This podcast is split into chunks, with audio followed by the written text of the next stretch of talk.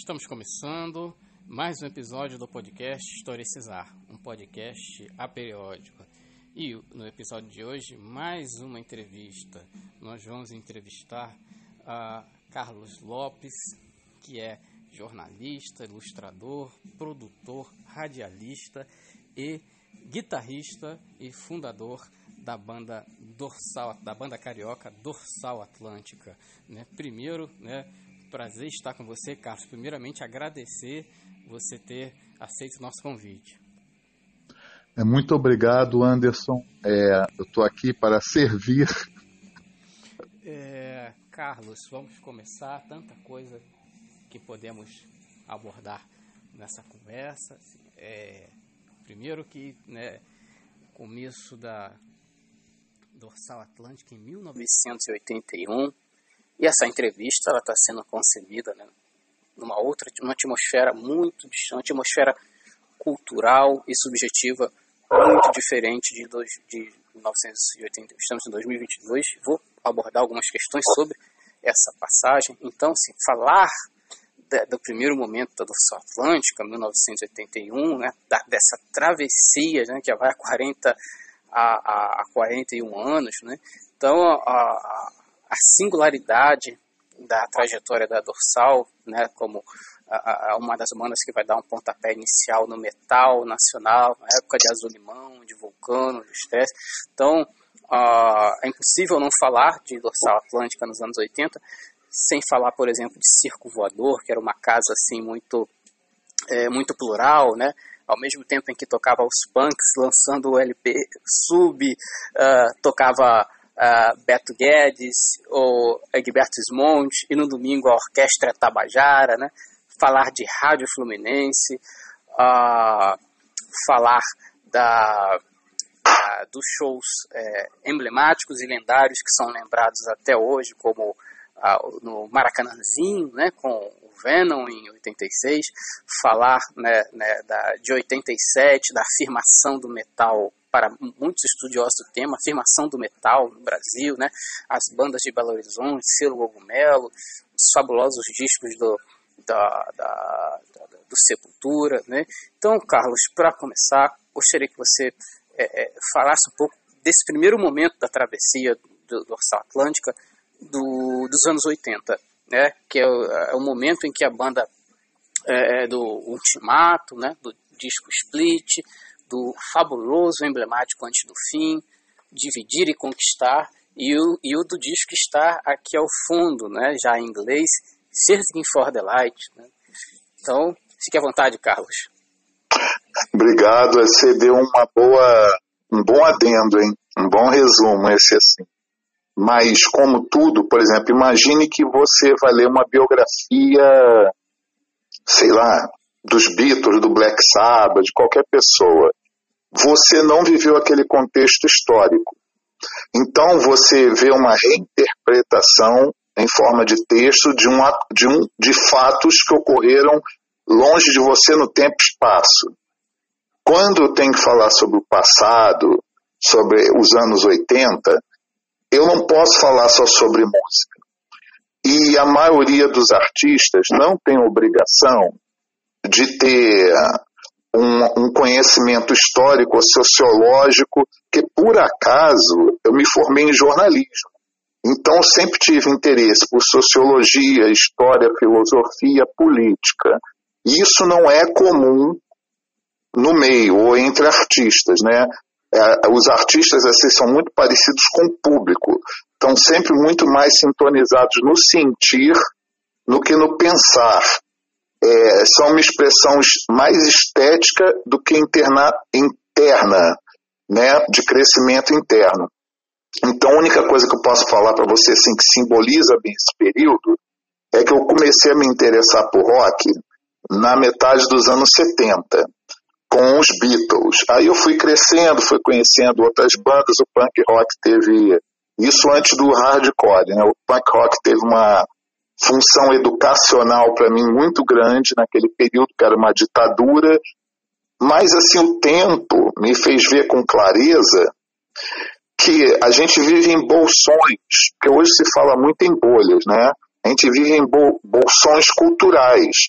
Então, nos anos 70, por exemplo, quando surgiu o punk, ele mostrou pela primeira vez no, no, no, Brasil, naquele rock daquele período que era muito branco, ele mostrou que tinha mulatos, mestiços, desculpa a palavra, né, afrodescendentes que poderiam tocar rock, mesmo sem ter dinheiro, condição social ou bons instrumentos.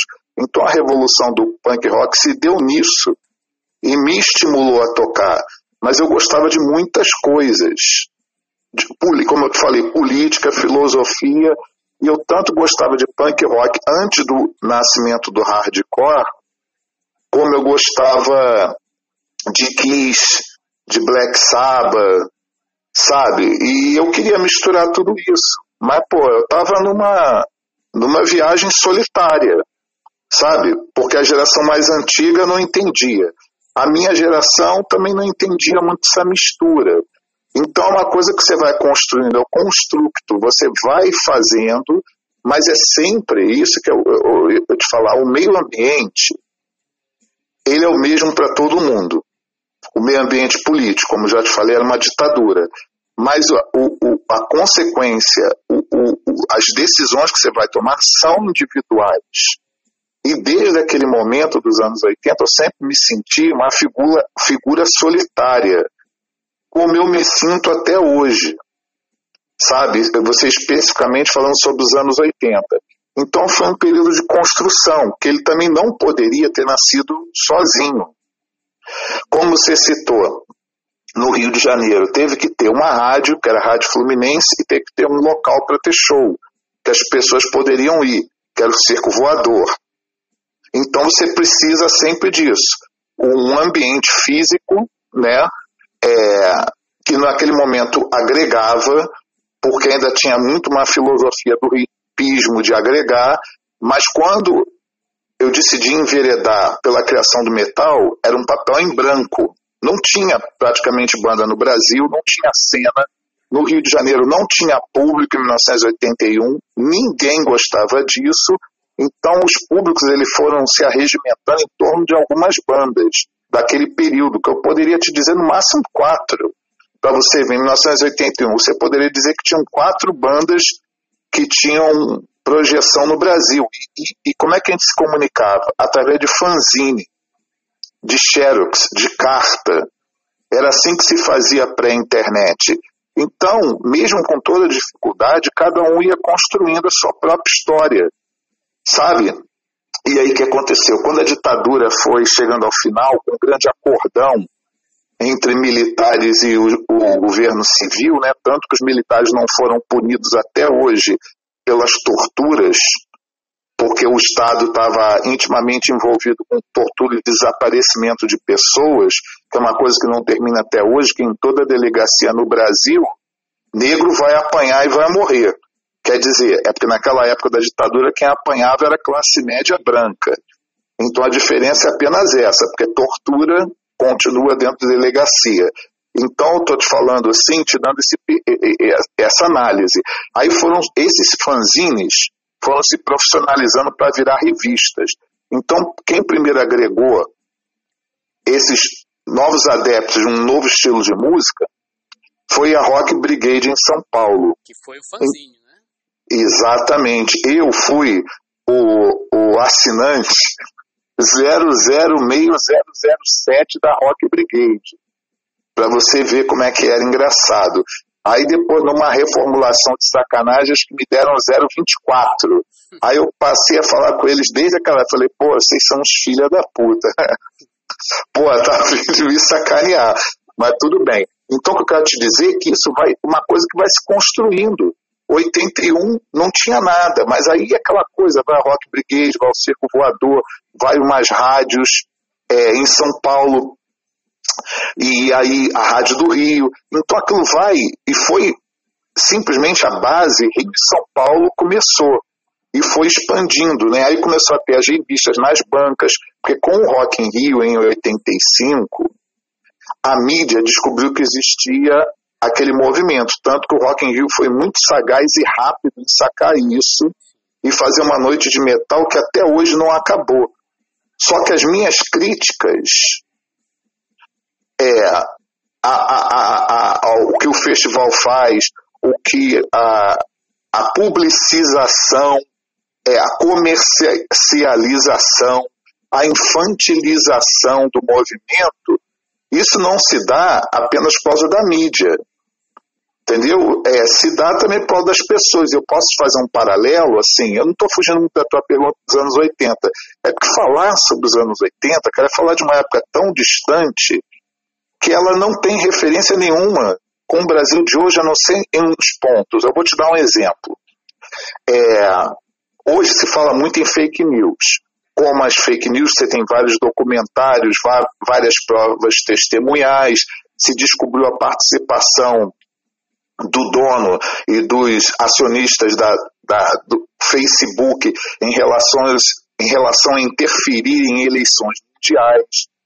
Isso também interfere em gostos. Isso é importante se citar. Tem vários livros sobre esse assunto. É sobre como a CIA, por exemplo, porque quando a gente toca nesse termo CIA, tem muita gente, os negacionistas, né?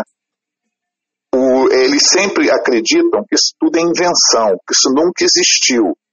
Mas é uma coisa muito interessante. Por exemplo, ontem, anteontem, eu estava lendo, e isso tem a ver com os anos 80 e anos 70, que duas das bandas mais importantes daquele período punk rock new wave, o The Police e o The Clash, o Joe Strummer do Clash, ele tinha um irmão do National Front, que era da extrema direita inglesa.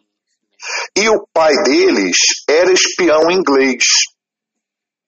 E curiosamente, o Stuart Copeland, baterista do Police, o pai dele era espião também da CIA. Só que o pai do Stuart Copeland, ele era mais verborrágico e ele falava. Então, na década de 80, ele deu uma entrevista falando: Eu não estou entendendo mais o papel da CIA hoje em dia, porque para mim tinha que matar toda pessoa que fosse anti-Estados Unidos, para impedir que houvesse qualquer voz dissonante do mundo, seja de presidentes ou políticos contra os Estados Unidos. Isso o pai de Stuart Copeland falou claramente sobre isso, deu testemunho em entrevistas. Então, o que eu quero te dizer é que entender os anos 80 parece que é uma coisa perdida no tempo lá atrás mas ele ainda tem muitas ligações como hoje. Por exemplo, você imaginava que alguém ainda iria falar em Guerra Fria em 2021, 22? Entendeu? Isso sempre vai existir, mas não tem o peso daquele momento histórico. A gente não está em 1961. A gente não está no pós-guerra, mas ficam puxando isso de novo lá do, entendeu? Do fundo do baú, porque intrinsecamente o mundo não mudou. Só que para encerrar o que eu vou te falar, porque é muita coisa para falar e eu não posso falar tudo, porque. Por isso que eu escrevi a biografia do Dorsal, lancei história em quadrinhos sobre o Dorsal, porque é uma forma de contar essa história sem ter que ficar me repetindo. Mas olha que curioso, uma coisa que é um, um, um erro filosófico, só que isso não é culpa de ninguém. É, quando hoje um, sei lá, um menino de 15 anos decide tocar heavy metal, decide ter a indumentária, seguir uma estética, seja old school ou new school, o que, que for que seja, entrar numa subcultura, ele está intimamente ligado aos fundadores do gênero. Mesmo que ele não entende, mesmo que ele não goste, ele está de alguma forma ligado àquele período, os anos os famosos anos 80 né? Os timbres, a forma de falar e tal. O que que acontece? Não há erro maior uma pessoa acreditar que hoje ela está ligada àquela época. Não há erro maior, porque isso é a mesma coisa que você. Qual é teu time, por exemplo, se você tiver time de futebol? Desculpa te perguntar. Olha, eu, é, inclusive, eu ia falar sobre isso. Eu vou falar sobre isso porque é uma questão é, é especial aqui para essa entrevista. Eu não vou falar agora não, Carlos. Eu vou deixar. Tá, então depois, vou chutar que você é flamenguista. Vou te dar um exemplo. É não há erro maior do que você ser flamenguista hoje e você achar que tu tem alguma coisa a ver com o Flamengo das décadas anteriores. É isso. Sim. Entendeu? Isso é uma questão, para mim, isso é pontual. Entendeu? Porque, é, é, sabe a sensação que eu tenho quando. Eu estou falando as mesmas coisas, cara, desde que eu sou moleque. Só que eu era imaturo. Eu não tinha a vivência que eu tenho hoje. Eu não tenho, eu não tenho as costas duras que eu tenho hoje, quando eu tinha 18 anos. Só que essas décadas, as 40, é, quatro décadas de dorsal, elas não me mudaram, elas me amadureceram, elas não me fizeram me desviar do meu caminho. Então, se hoje eu falo que eu não tenho nada a ver com a cena de heavy metal brasileira, que eu a renego, é porque é um processo de amadurecimento, que realmente não tem nada a ver comigo, entendeu? Eu sou como uma figura única dentro de um movimento que seguiu um caminho completamente diferente do que eu imaginava, mas como eu te falei, eu tinha 18, 17 anos. eu era ingênuo. Na, na, entrevista com o Silvio Essinger no jornal Globo. Tipo, Exatamente. Né? Eu nunca faço nada para mitar, para aparecer ou para querer ser diferente dos outros. Eu sou exatamente o que eu estou te falando. O problema é que o país caminhou para um lado e eu, por a, a, é, meu próprio comportamento, eu me autoexilei.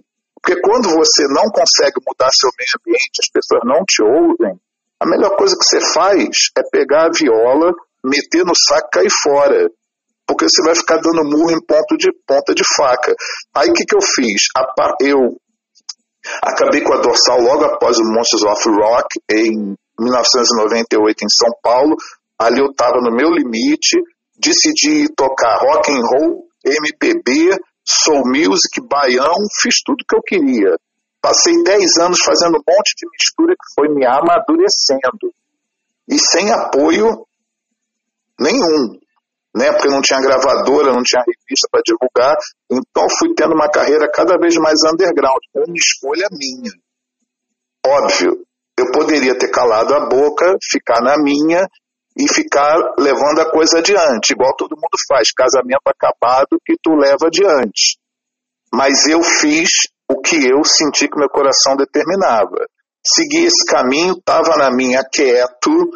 Aí em 2012, era tanto pedido para dorsal voltar, era tanto pedido, que eu pensei muito sobre isso. E tem a velha história do Maranhão, né? Do Moa, que na verdade quem me fez voltar foi o Moa. Eu recebi um convite para fechar uma, a última noite do festival, tendo como abertura o Anthrax e o Exodus. Só que eu não receberia cachê. E isso para mim é um absurdo, porque você tem uma equipe, você tem que montar uma equipe de luz, de som, hold, ensaio. Então eu declinei, falei, eu não vou fazer isso. Só que esse pedido para fechar um festival, uma banda que tinha acabado uma década antes ou mais, me fez ver que era o momento de voltar, mas eu não queria tocar. Então eu optei pelo financiamento coletivo 2012 e faz 10 anos que eu faço campanha e todas dão certo. Então agora eu decidi voltar fisicamente e graças a quê? A uma demanda das pessoas. Eu não me impus. É isso que eu estou te falando. O que eu aprendi com os anos 80?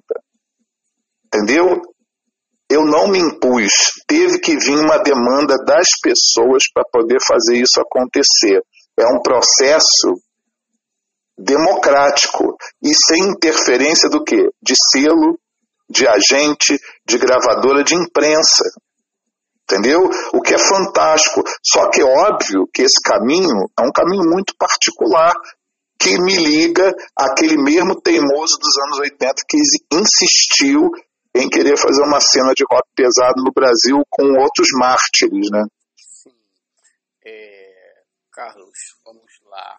Tanta coisa a agora. É muita coisa para falar. Na verdade é difícil, é difícil. Você traz, mas é, vamos lá. É, eu começo a, a, a, trafegar pela cena underground marginal, no comecinho, bem no comecinho dos anos 90, e o que me chamou muito a atenção, né, eu acho que é um, né, um encontro do processo afetivo e subjetivo também, é, me chamou muito a atenção a existência de uma cena em que as bandas produziam seus próprios discos, seus próprios selos, é, produziam os seus fanzines, produziam seus próprios shows, produziam um circuito de movimentação cultural é, é, independente. E isso me chamou muito a atenção, a coisa do, do faça, do faça você mesmo. E duas bandas é, é, me chamaram muita atenção. Eu ouvia muita coisa, muita coisa no começo da adolescência, via muita coisa, mas duas que me chamaram atenção, né, que me influenciaram decisivamente no meu processo identitário, o Cólera né, e o Dorsal Atlântica. O Cólera, em 86, lançando Pela Paz em Todo Mundo, e o Dorsal lançando é, é, antes do fim, né, coincidência, né, um, dois discos emblemáticos para mim no mesmo ano. É, é, e aí, nesse, nesse começo de, de caminhada, né, é, é eu tive a sorte de ver o Dorsal Atlântica na, é, é, ali nas vésperas da, do show de abertura do, do Creator, né, junto com Corsos também, na antiga quadra da Estácio, que era próximo da Vila Mimosa, acho que não, não existe mais. É, é, o Dorsal Atlântica fez o, o fechamento lá do, do festival na, na, na, praia, na Ipanema. Em 96, voltei a assistir Dorsal já em Natal, né, no Clube Assen. Também não lembro qual foi a banda de abertura, se uh, por aqui sou o, o, o, o Terrozone. E, e, e, aí o seguinte, né, agora a, a, o processo identitário do Dorsal Atlântica, né, que naquele momento é, é, se destacava por duas questões, né? Metal ou thrash metal ou crossover, né, que alguns chamam disso, daquilo, é, é, em português, com a clara influência de hardcore, né, só que com letras com conotação política, letras contestatórias, o que os diferenciava de quase todas as outras bandas que falavam na lança, na espada, no, no, no, no, no demônio, na coisa da, a, a, satanista. Lembro de uma passagem, eu acho que foi no livro Guerrilha que eu, que eu li, Bom, não sei se o Tom Leão, na, no, no antigo Rio Fanzine, né, uma passagem lá de divulgação do show, se referiu a vocês como o, o, haverá o show dos punks cabeludos do Dorsal Atlântica. Então, você, seu irmão Cláudio Lopes e o Rabicó. Rabicó, um chama ele de Rabicó, outro chama de Rabicó. né? Rabicó, né? E, e, e aqui na, no, no encarte do disco que está tocando, né, é Searching for the Light, e aqui vendo o detalhe, né, os detalhes do personagem, a única condição que nos, nos difere dos animais é a mediocridade. E aí eu vejo aqui no final aqui da, da, da, dos agradecimentos, né? Você colocou, né? Botafogo campeão invicto. 1990. Aí você perguntou sobre o time. Eu vou falar, certo? Eu vi no YouTube, né? Mini documentário sobre pandemia, de pandemia. E logo de cara, todos sabendo que a banda é constituída por três botafoguenses. Então, Carlos, vou lhe dizer uma coisa, né? Mazolinha, Quartinha, Santos e Garrincha.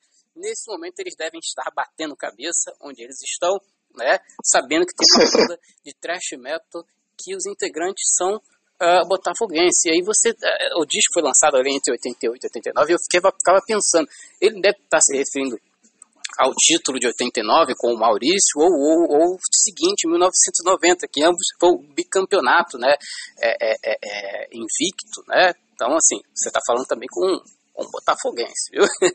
e é, outra coisa, né, que você sempre menciona nas entrevistas sobre a, a, a, a sua formação na dorsal, né, a, a, sua, influ, a, a sua influência da, da do, do, do, punk, do hardcore no Brasil. Ratos de Porão, Cólera, sempre faz menção.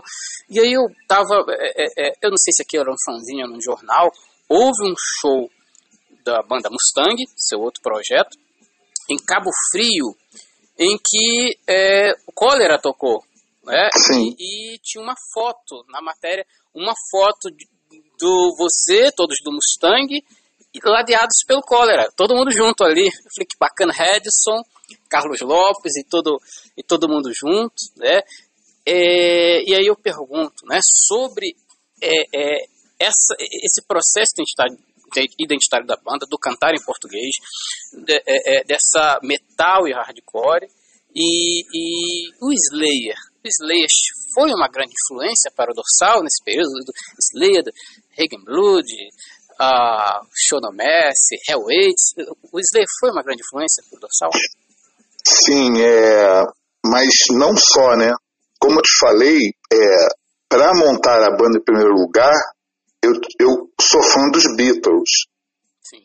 Então depois eu tomei a decisão de tocar rock pesado, por quê?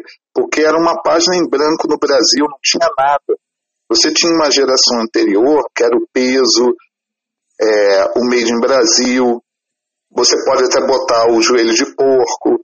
Você tinha uma geração anterior que não era necessariamente a, a linguagem que eu queria. Eu queria uma linguagem nova. Entendeu? Era comum esse estranhamento de geração, isso era hiper comum. Entendeu? Assim, eu tenho várias histórias que eu, eu descrevi algumas no, na biografia, no Guerrilha, de como a geração anterior à nossa estranhava, entendeu? Achava que a gente não ia chegar a lugar nenhum, não ia fazer nada, não levava fé, achava que a gente tocava mal. Mas é uma questão estética, porque o meu tocar não era o tocar do cara. Entendeu? Isso era uma ruptura. Você pegava alguns elementos da geração anterior, da outra geração, e mudava. Por exemplo, eu não tenho influência nenhuma de letra de metal. Entendeu? Por exemplo, eu, as minhas influências são outras. É, se você pegar, por exemplo, Tommy do The Who, é, o álbum branco dos Beatles, é, Sympathy for the Devil, Street Fighting Man dos Rolling Stones, e aí você mistura com música brasileira. Toda a minha lírica vem de Chico Buarque, Milton Nascimento, Belchior, Zé Ramalho, não tem nada a ver com estrangeirismo, entendeu? Nunca teve a ver. Tanto que isso é o que me faz muito diferente de 99% das bandas. Isso desde aquela época, que eu não achava, como não acho até hoje, a lírica de bandas de metal ou a lírica estrangeira digna de representar qualquer coisa. Entendeu? Isso, desculpa se o termo é forte ou não forte, mas pô, é assim que eu, eu pautei minha vida inteira. Eu, quando leio uma letra, sei lá, qualquer letra brasileira, principalmente do período que eu era criança, estava crescendo, né? Anos 60 para 70. Tá tudo ali, entendeu? Tem uma qualidade lírica incrível, a mensagem, a forma de escrever, é, o humanismo. Você no exterior, você só tem paralelo dentro do rock, né? Acho que Bob Dylan. Sim. Acho que mais ninguém. Entendeu? Então lá era exceção. Olha que curioso dentro do cenário de rock. O Bob Dylan até hoje é exceção. E no Brasil, escrever bem, nos anos 60 para 70, era comum. Obviamente, era, eram só intelectuais, né? Se você botar em termos práticos, eram intelectuais brancos de formação, né, tinham, tinham direito a conseguir para a faculdade, acesso a livros, filmes, era, era uma outra classe social. Mas é óbvio que você não pode botar todo mundo no mesmo pacote. O maior exemplo disso, um dos maiores gênios que surgiu no Brasil, um dos maiores gênios do mundo, é o Milton Nascimento. E ele não nasceu em berço de ouro, né? Então, você pode chegar nos anos 80 e falar, pô, como foi importante o que o Renato Russo escreveu. Ele não era rico, mas teve uma base familiar, né, de classe média que possibilitou a ele que ele tivesse acesso a livros. Aí teve um interesse pessoal dele, né, em ler, entender, estudar, crescer. Então, tudo o tempo inteiro está em formação. Aí, em outra entrevista, é, para te dar um exemplo, me perguntaram onde que eu acho que surgiu o Brasil de hoje. O Brasil é, que apoia torturador, que gosta que mulher seja estuprada, que acha que negro tem que ser torturado. Onde é que surgiu esse Brasil? É, no meio jovem, simbolicamente foi muito fácil detectar isso, mas eu também me senti um solitário ao ver isso e conversar com X, Y e J. Eu vi isso no Brasil, vim através de uma mentalidade estadunidense de estupidez. Por exemplo, você lembra que na MTV começou a ser exibido Beavis and Butthead, começou a ser exibido um outro seriado que era um cara que mergulhava em piscina de cocô. É, eu esqueci o nome, é um nome em inglês. Ele, ele pegava e entrava numa cabine de telefone, e deixavam rolar essa cabine através de uma estrada. Então começou a haver um culto à imbecilização, ao não estudo, a você ser idiota, mas ter dinheiro, consumista. E isso começou no Brasil para a galera jovem dentro da MTV. Mas é porque veio dos Estados Unidos e esses programas chegaram aqui e começaram a influenciar. Então aí, o que, que acontece? Começaram a surgir alguns programas brasileiros, né? O CQC, o Pânico. O CQC, se eu não me engano, até a matriz dele é argentina. Se eu não estou enganado. É, e aí esses programas começaram a dar voz para essa galera toda que está no governo hoje. Entendeu? E aí os jovens foram se identificando com aquilo através da mídia.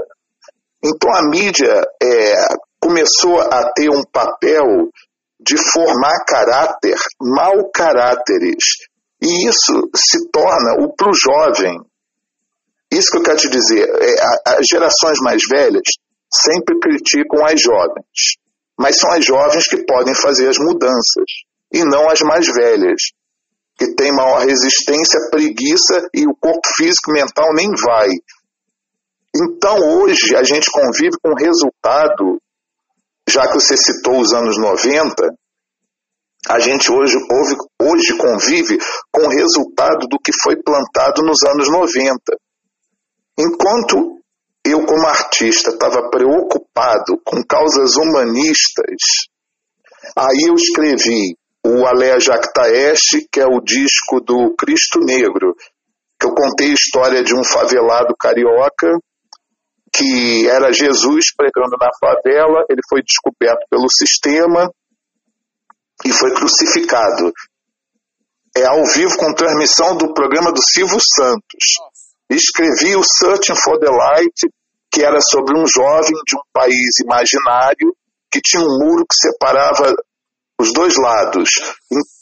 Isso aí que acontece. Esse jovem, como todo operário, vivia em bueiro, esgoto que era assim que a sociedade tratava. Todos viviam em esgoto e tinham, tinham direito a uma vez por ano participar de um carnaval é, que era feito pela elite para estrangeiro. Nesse carnaval, os pobres eram perfilados e assassinados com fuzis pelos estrangeiros que pagavam para fazer isso. inclusive, isso foi a mesma coisa que apareceu nessa série nova no Round Six, que virou um fenômeno que é gente rica que vem e pode pegar fuzil e sair matando gente de outra classe.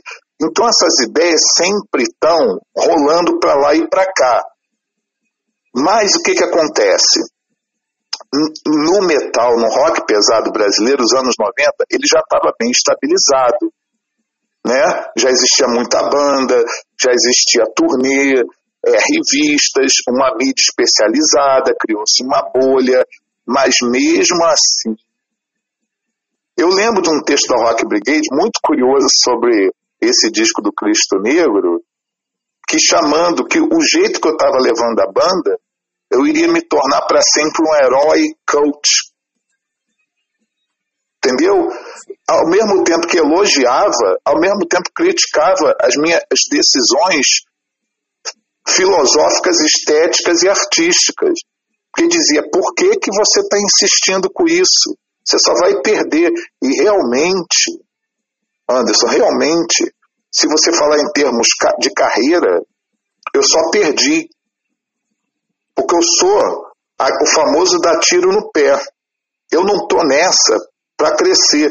Então é muito fácil você ter um discurso. Vou te dar um exemplo, um exemplo típico, todo mundo ama, né? Um trabalho que todo mundo ama. Ou a maioria das pessoas que gostam de rock pesado.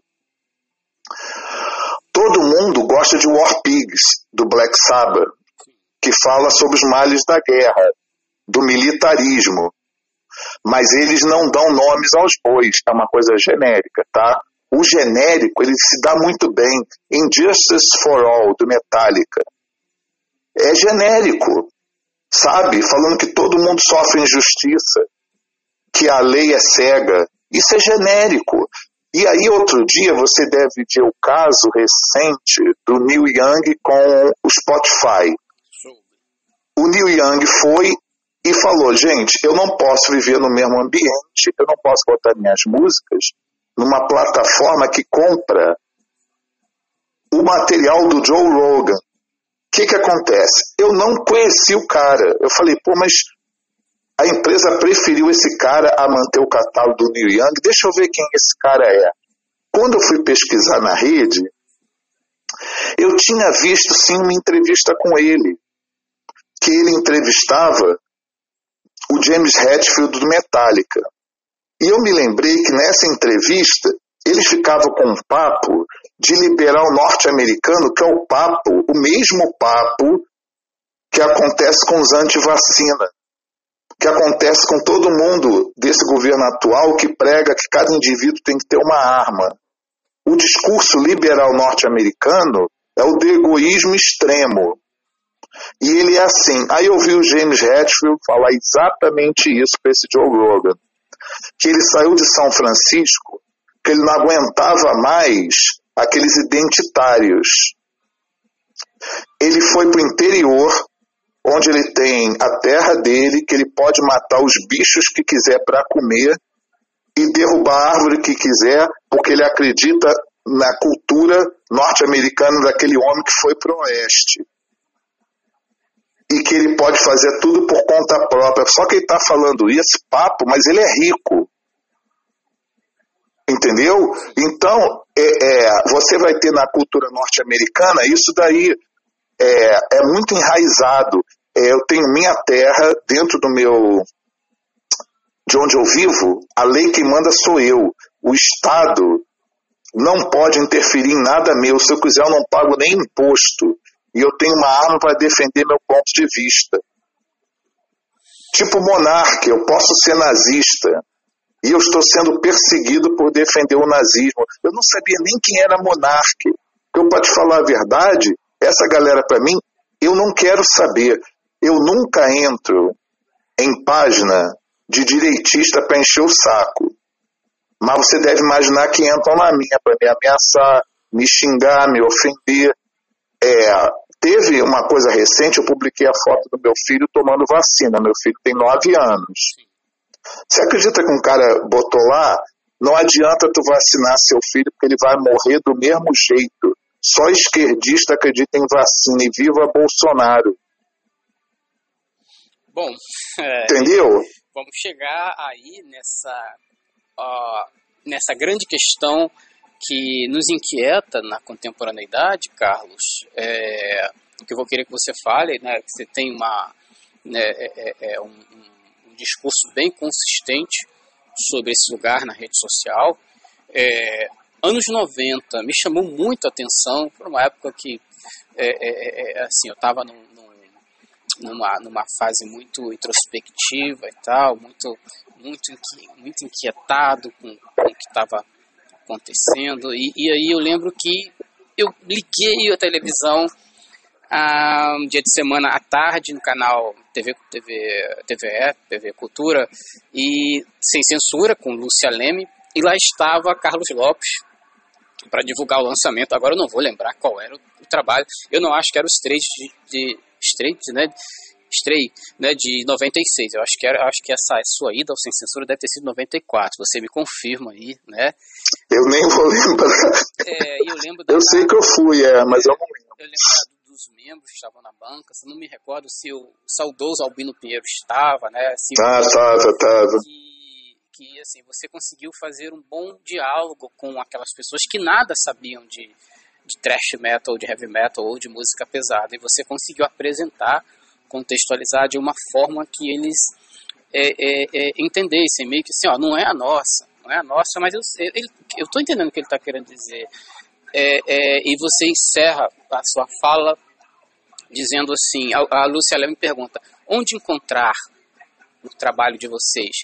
Em lojas especializadas. Eu achei aquilo o máximo. Aí houve 96, vocês foram gravar na Inglaterra. Lembro dessa passagem na num Fúria Metal, né, com Gastão, né, vocês apresentando. Houve a passagem de vocês pelo Monster of Rock. Né, então, assim, vocês têm uma, uma história de tocar em festivais, com, já tocaram com Slayer, com Megadeth, com uh, uh, bandas como uh, Exciter também, é, e outras tantas que eu não vou lembrar, outras bandas consideradas grandes, né, uma, uma caminhada de abrir, abrir show para essas bandas, que isso foi mudando, né, e nos anos 90 você, nas entrevistas que eu já vi várias, você, você fala da é, é, é, esse peso que foi dando na, na trajetória da dorsal, da falta de profissionalismo, né, das dificuldades com quem organizava show, com a, a, a, os selos, né, e, e e aí agora, recentemente, em fevereiro, em fevereiro, né, vocês fizeram um, um show no Circo Voador com o, o, Sepultura, né, que é uma banda que, nesse momento, anos 90, ganha uma, uma projeção é, é, internacional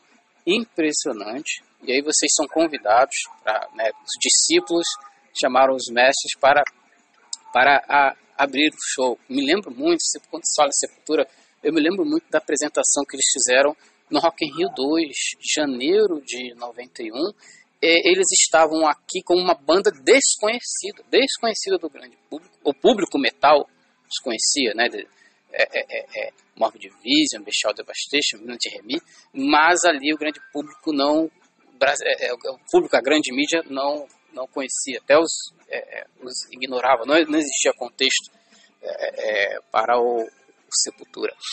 E aí, é, chegando na contemporaneidade, né, de lá para cá, você vem com o projeto Mustang, Zina Le Monde, o jornal eletrônico Martelo, que eu cheguei a colaborar com alguns artigos, né, e uh, aí viemos agora, né, que eu falei no começo, olha, travessia 81-2022, estamos na, na, nessa fase de rede social, e essa contemporaneidade, ela tem descortinado é, questões muitíssimo delicadas. Então, me espanta hoje, a rede social, diz Humberto Eco, né, deu voz a uma multidão de, de imbecis, é, o espantoso analfabetismo político dos, de boa parte dos cidadãos comuns, no modo geral. Isso não é característica específica dos rapazes que tocam heavy metal no Brasil. Eles são produtos de uma sociedade. E aparece né, num documentário chamado que você participe, você dá seu depoimento, né, é Fascismo no Heavy Metal.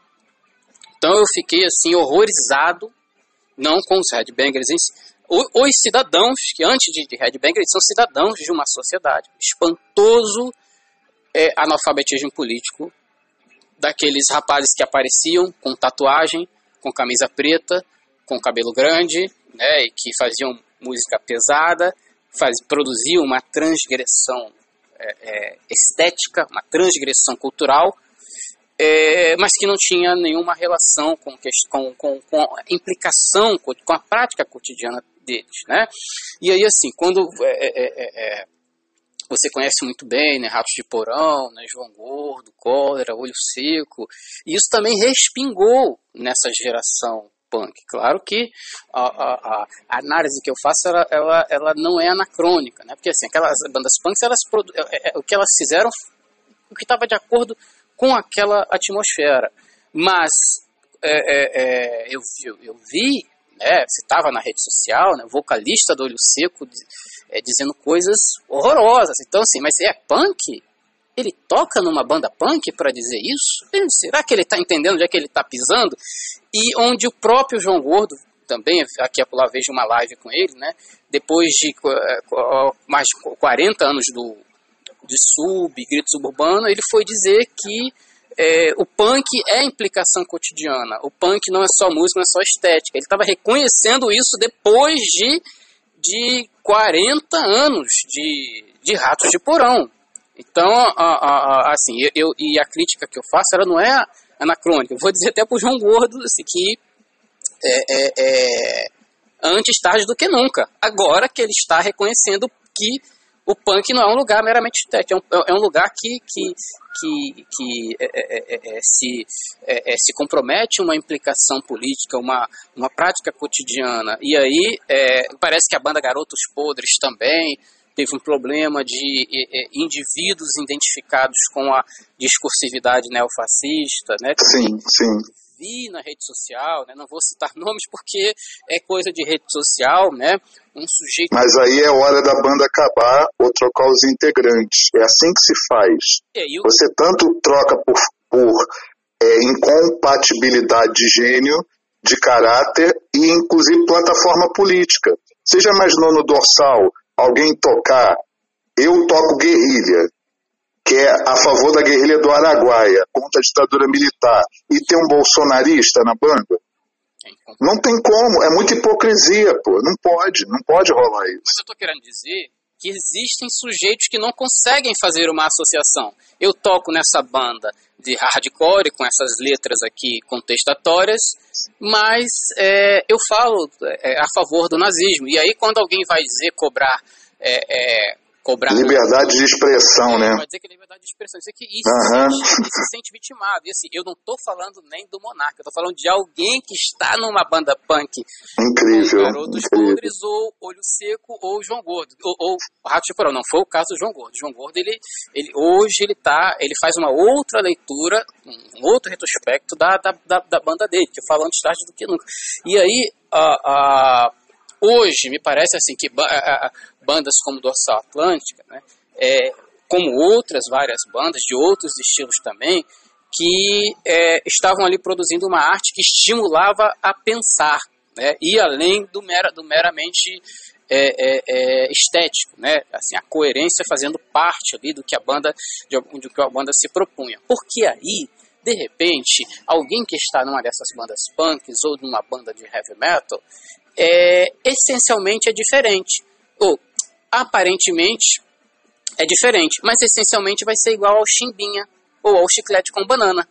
Exatamente. E aí, é, nessa contemporaneidade, né, vamos ser lá Zygmunt Bauman falando da liquidez, né, outros autores vão falar da, da, da, da pobreza é, é, é, em relação às subjetividades, né, o império do aparentar, né, o império do fake, né, em que a representação da realidade vale mais do que a própria realidade. Então, hoje, me parece assim que chama muito atenção quem é considerado exótico é aquele que se aprofunda, aquele que tem um discurso de fazer pensar, um discurso que tenta inquietar outro, não levar uma ideia pronta, mas fazer o outro a, a, a pensar. Então, alguns artistas, né, são, é, é, eles não cabem nessa, nessa contemporaneidade. E também não vou ficar aqui é, idealizando o passado, porque o passado ele, ele tem coisas assim, né, né, né não, não era um paraíso nos anos 80, esse tempo. Estou dizendo que é um sinal dos tempos, essa questão da produção de subjetividade que vai chegar até a arte. Então, eu lhe pergunto. O Renato Russo hoje poderia ser fascista. O Cazuza poderia ser bolsonarista. Sim. Por isso que tem que desmistificar essas coisas é, de que as pessoas sempre são as mesmas. Não, de jeito nenhum. De jeito nenhum. Então, eu lhe pergunto, né, a partir dessa minha observação sobre a, a, contemporaneidade, sem fazer idealização do passado. Né? Anos 80 lá com seu é, é, devido contexto. Que nos anos 80 nem todo mundo era Daniel Azulay, certo? Claro. Todo mundo ali estava ali com as aventuras do tio Maneco. Então, hoje, pela sua trajetória que eu percebi, assim, sua capacidade de se reinventar, sua capacidade de produzir arte em meio ao que vai acontecendo, que a, a, a, indústria cultural, a indústria cultural que eu falo, a que cria né, é, é, produtos descartáveis e você vai conseguindo se diferenciar. O que aconteceu aí depois com Zena Leblonde, com o Mustang, com o site uh, O Martelo. Hoje, o Carlos Lopes, né? Como é, como é produzir hoje na contemporaneidade? É, o mais difícil de tudo é que é o seguinte: eu não sou mais criança, é, você tem uma sensibilidade mais madura em relação às coisas, mas você mantém a sua coerência quando você tem. Eu te diria o seguinte, que é, é, a sociedade brasileira não mudou muita coisa desde o Império. Ela, ela também obedece a ciclos. Por isso que, como eu te falei aquela coisa antes, ah, um flamenguista hoje em dia, ele se acha semelhado ao flamenguista das décadas anteriores, mas ele está enganado. É igual quando a gente falou do Botafogo, o Botafogo, primeira vez que foi campeão, você deve lembrar que o presidente era o Emir Pinheiro. Claro. Ele era um dos reis do jogo do bicho no Rio de Janeiro. Mas era quem tinha o dinheiro para botar naquele momento. Então não era uma relação profissional. Era uma relação apaixonada. Ele tinha dinheiro do jogo do bicho que podia estar ligado a tráfico de droga, prostituição, corrupção policial e estava financiando o Botafogo. Então, isso é uma coisa que a gente pode é, ter uma relação superficial com as coisas ou profunda. E, e o meu problema sempre em relação às coisas é porque todo mundo mantém tudo, obviamente, por uma questão de entendimento, sempre superficial. Você sempre tem uns discursos, por exemplo, o punk rock originário, ele continua sendo influente no tipo de letra que se faz no hardcore brasileiro até hoje. Sempre é uma coisa, de certa forma, superficial. Não tem uma profundidade lírica. E nem é para ter.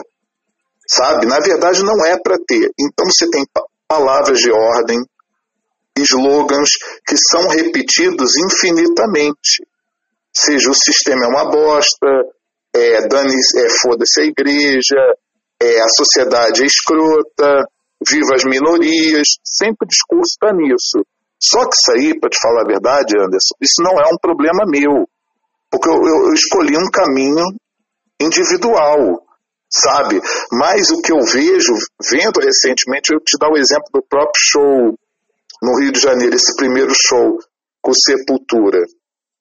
É, como eu não era uma banda de abertura, mas uma banda queria dividir, dividir o palco, e como era o primeiro show de retorno da banda, eu me senti no direito, como carioca, e por estar fazendo o primeiro show na cidade que eu nasci, de usar como plataforma política.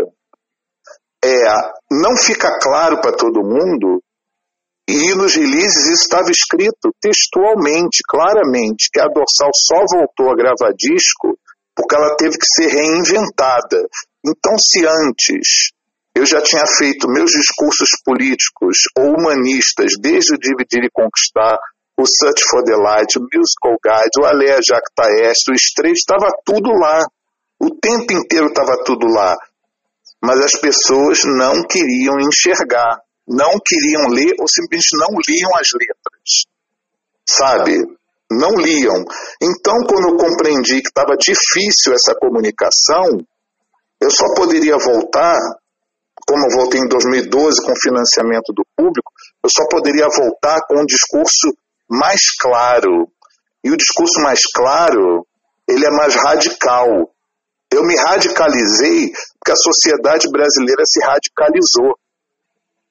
A gente vive uma ilusão, por exemplo, do Rio de Janeiro. Você vive uma ilusão de que está tudo bem, quando na verdade a gente já está em guerra civil há décadas. No Brasil, se conta mentira. Por exemplo, o, o governo Bolsonaro ele está questionando a lisura das eleições. E ele foi eleito. Mas ele só foi eleito através de um golpe de Estado. Porque tudo isso faz muito sentido. A presidenta Dilma foi deposta e hoje é muito fácil para o Barroso, via público, dizer foi um golpe mesmo. É muito fácil para ele fazer isso. Seis anos depois. É muito fácil, inclusive o próprio Bolsonaro, se dizer presidente quando o general Vilas Boas, no seu famoso Twitter que emparedou o STF, isso foi um depoimento dele dado à Fundação Getúlio Vargas, isso não é delírio. Ele falou: eu, eu emparedei o STF. Sabe? Então eu estou te falando que a gente está numa negação coletiva. Esse país vive numa negação coletiva há séculos. E para nossa geração, principalmente a, a, partir do golpe que veio sendo dado através de 2012, passando pela, pelo que aconteceu no país com os jovens, pelos centavos da passagem, ali naquele movimento, muitos já estavam dizendo: não queremos bandeiras nem partidos.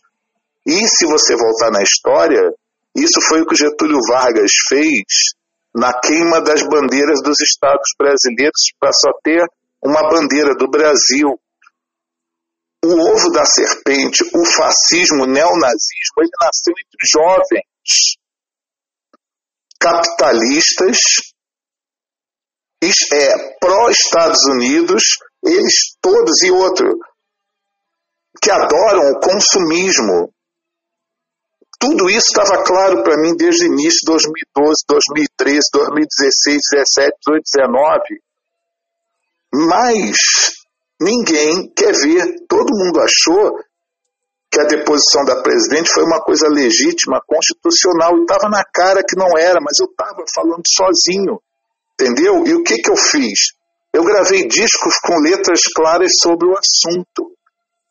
2012 tem Comissão da Verdade, Jango Goulart, tá tudo lá claro. Aí em seguida eu gravei um Império, que é a comparação do Império, com a queda do Império, com a queda da, da, do governo da Dilma. Depois gravei Canudos, que é a comparação entre Canudos no final do século XIX, com a deposição da presidente Dilma Rousseff. E o mais recente, pandemia, é sobre o fim da democracia no Brasil junto com o governo Bolsonaro. Só não vê quem não quer. Então, o que, que eu fiz no Circo Voador? Eu discursei. Discursei pela democracia, pelo presidente Lula, discursei contra o golpe. E o que, que acontece? vários bolsonaristas ficaram indignados, mas é porque eles não me conhecem. Eles me queriam numa redoma para divertir os outros, mas eu não sou palhaço para divertir ninguém. Eu só posso voltar com uma plataforma clara. E a minha plataforma não é carreirista, é política. Bom, talvez, é isso. Entendi. Talvez a, a, a, o que eu vinha comentando, né? É, ali no circo voador, numa atmosfera cultural né, alternativa. Marielle foi morta do lado do circo durante uma ocupação militar no Rio de Janeiro. Entendeu? Isso não pode ser esquecido.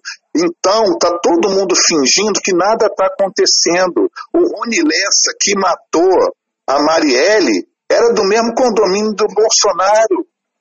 E tu tá tudo isso sendo tapado o tempo inteiro, esquecido propositadamente. E aí você quer o quê? Que o heavy metal brasileiro ele se mantenha dessa forma que está hoje, entendeu? Superficial, alienado, é isso.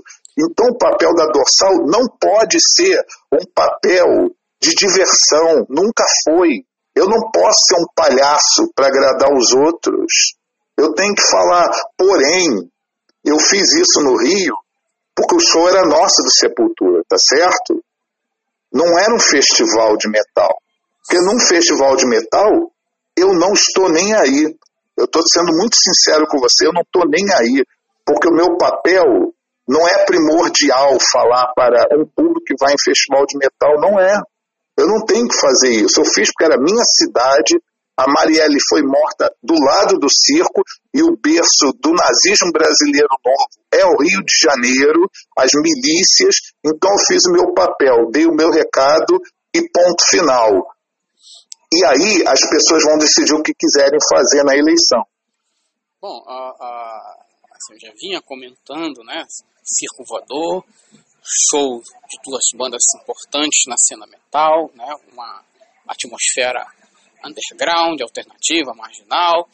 E aí, de repente, é, é, é essas pessoas que você citou, é, elas, é, esteticamente, elas são diferentes do público de Axé Music, mas essencialmente eu acho que cai no mesmo lugar, esperando. Um fã da Dorsal não pode ser um fã de direita. Essa pergunta foi feita na comunidade da Dorsal. Isso quer dizer que o metal é de esquerda?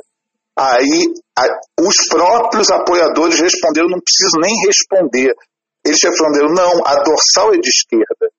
Cada um faz a música ou a mensagem que tiver e que crê. Pô, o metal pode ser religioso, o metal pode ser alienado, ele pode ser de direita, de esquerda. Ninguém é dono de nada, mas eu sou dono da minha casa. E na minha casa, você não pode entrar para me ofender. Simplesmente é assim. E no palco eu tenho o direito de falar o que eu quiser, porque é a tal da liberdade de expressão, e são os bens que eu acredito, que é o humanismo e o socialismo. E ponto final. E para encerrarmos o bate-papo, pergunto a você como foi a decisão é, de re regravar dar um, um tratamento à altura ao antes do fim, que se chamou Antes do Fim, Depois do Fim, né, em que você toca guitarra e baixo, acompanhado do baterista Américo Mortágua, falecido, né, triste episódio. É, como foi a decisão de, dessa regravação? Na verdade, naquele período, você ver como tudo tem um contexto histórico, era 2005.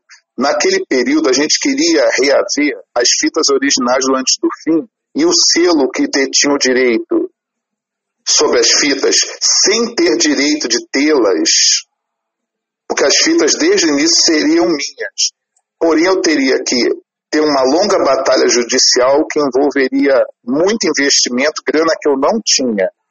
Então, o que, que aconteceu? A gente regravou antes do fim para abrir esse caminho porque era uma comemoração pela gravação do disco. E para abrir um caminho para renegociar essas fitas. Então, o que houve? Quem se dizia dono dessas fitas originais resolveu vendê-las para um selo da Galeria do Rock de São Paulo. Esse selo me procurou e fez um acordo de me devolver os direitos da fita desde que o selo tivesse direito de reprensar. Isso ocorreu exatamente, curiosamente, no período que a gente retornou a gravar, que foi 2012. Então, eu pude retomar as fitas em 2012 e aquela gravação de 2005 eu gosto muito e na verdade é uma coisa que muitas pessoas também, não, muitos fãs da banda não gostam de escutar, mas eu prefiro a versão de 2005 do, do que a versão original sabe? Mas a motivação foi essa. Foi regravar para poder recomeçar a pavimentar o terreno para retomar o direito das fitas originais. Sim, sim. É... Ok, Carlos. Então é o seguinte. É... Eu só quero dar mais um adendo. Só uma coisa rápida. É, a dorsal está voltando agora em 2022, não é para voltar para ficar para sempre. Isso é uma coisa que eu também quero deixar muito clara, que é um momento. Isso tem um prazo de validade. Eu não voltei para voltar para a estrada o tempo inteiro. Sabe? Eu não tenho interesse, vontade, saúde para pegar a estrada de novo. Então está sendo uma coisa profissional. A gente tem uma equipe que está montando, que tem que ser paga, que é técnico de som, técnico de luz, holds, empresário, ensaio, tudo isso tem um custo. Então, enquanto a gente puder tocar profissionalmente e essas pessoas poderem ser pagas e sobreviverem com o próprio trabalho, a banda vai durar. Na hora que essas pessoas não puderem ser pagas, a banda volta para os estaleiros de novo. Intelectualmente, ela talvez sobreviva para sempre. E o que acontece? A Dorsal não é apenas uma banda, eu quero deixar isso claro o tempo inteiro é um alter ego meu. Então isso também vai continuar através de livros e história em quadrinhos, que é uma paixão antiga que eu tive desde a infância, que eu retomei nos últimos anos com a revista Tupinambá, que eu retomei com o livro de história em quadrinhos sobre a história da dorsal atlântica, e nesse ano de 22 eu vou começar a trabalhar numa biografia sobre condomínios de prédios que eu cresci e morei a vida toda até me mudar para Brasília, que é o condomínio dos jornalistas no Rio. E lá eu vou contar a história em quadrinhos do entorno cultural de todos os prédios e a cidade. E é uma coisa tão forte, tão importante para mim falar sobre isso, que um dos meus vizinhos foi o Rubens Paiva, Sim. político que foi torturado e morto pela ditadura. Outros vizinhos meus que moravam no prédio era o Raul Seixas, que morava na casa da Hildegard Angel, que era filha da Zuzu Angel, que foi torturada e morta pela ditadura. Então, às vezes, tem pessoas. Lucélia, tem um monte de gente. O Raul Riff era morador do prédio. Não, o Jaguar era vizinho. O Jaguar encontrava lá embaixo. Mas o que eu quero te dizer é que o entorno cultural foi muito forte para a minha formação. Entendeu? O meu irmão viveu a vida inteira comigo. A gente cresceu no mesmo quarto. Mas esse entorno só teve efeito sobre mim, não sobre ele. Então, só estou te contando isso porque isso é uma coisa que eu me coloquei é, como, como direção para fazer, que é fazer essa graphic novel contando essa história.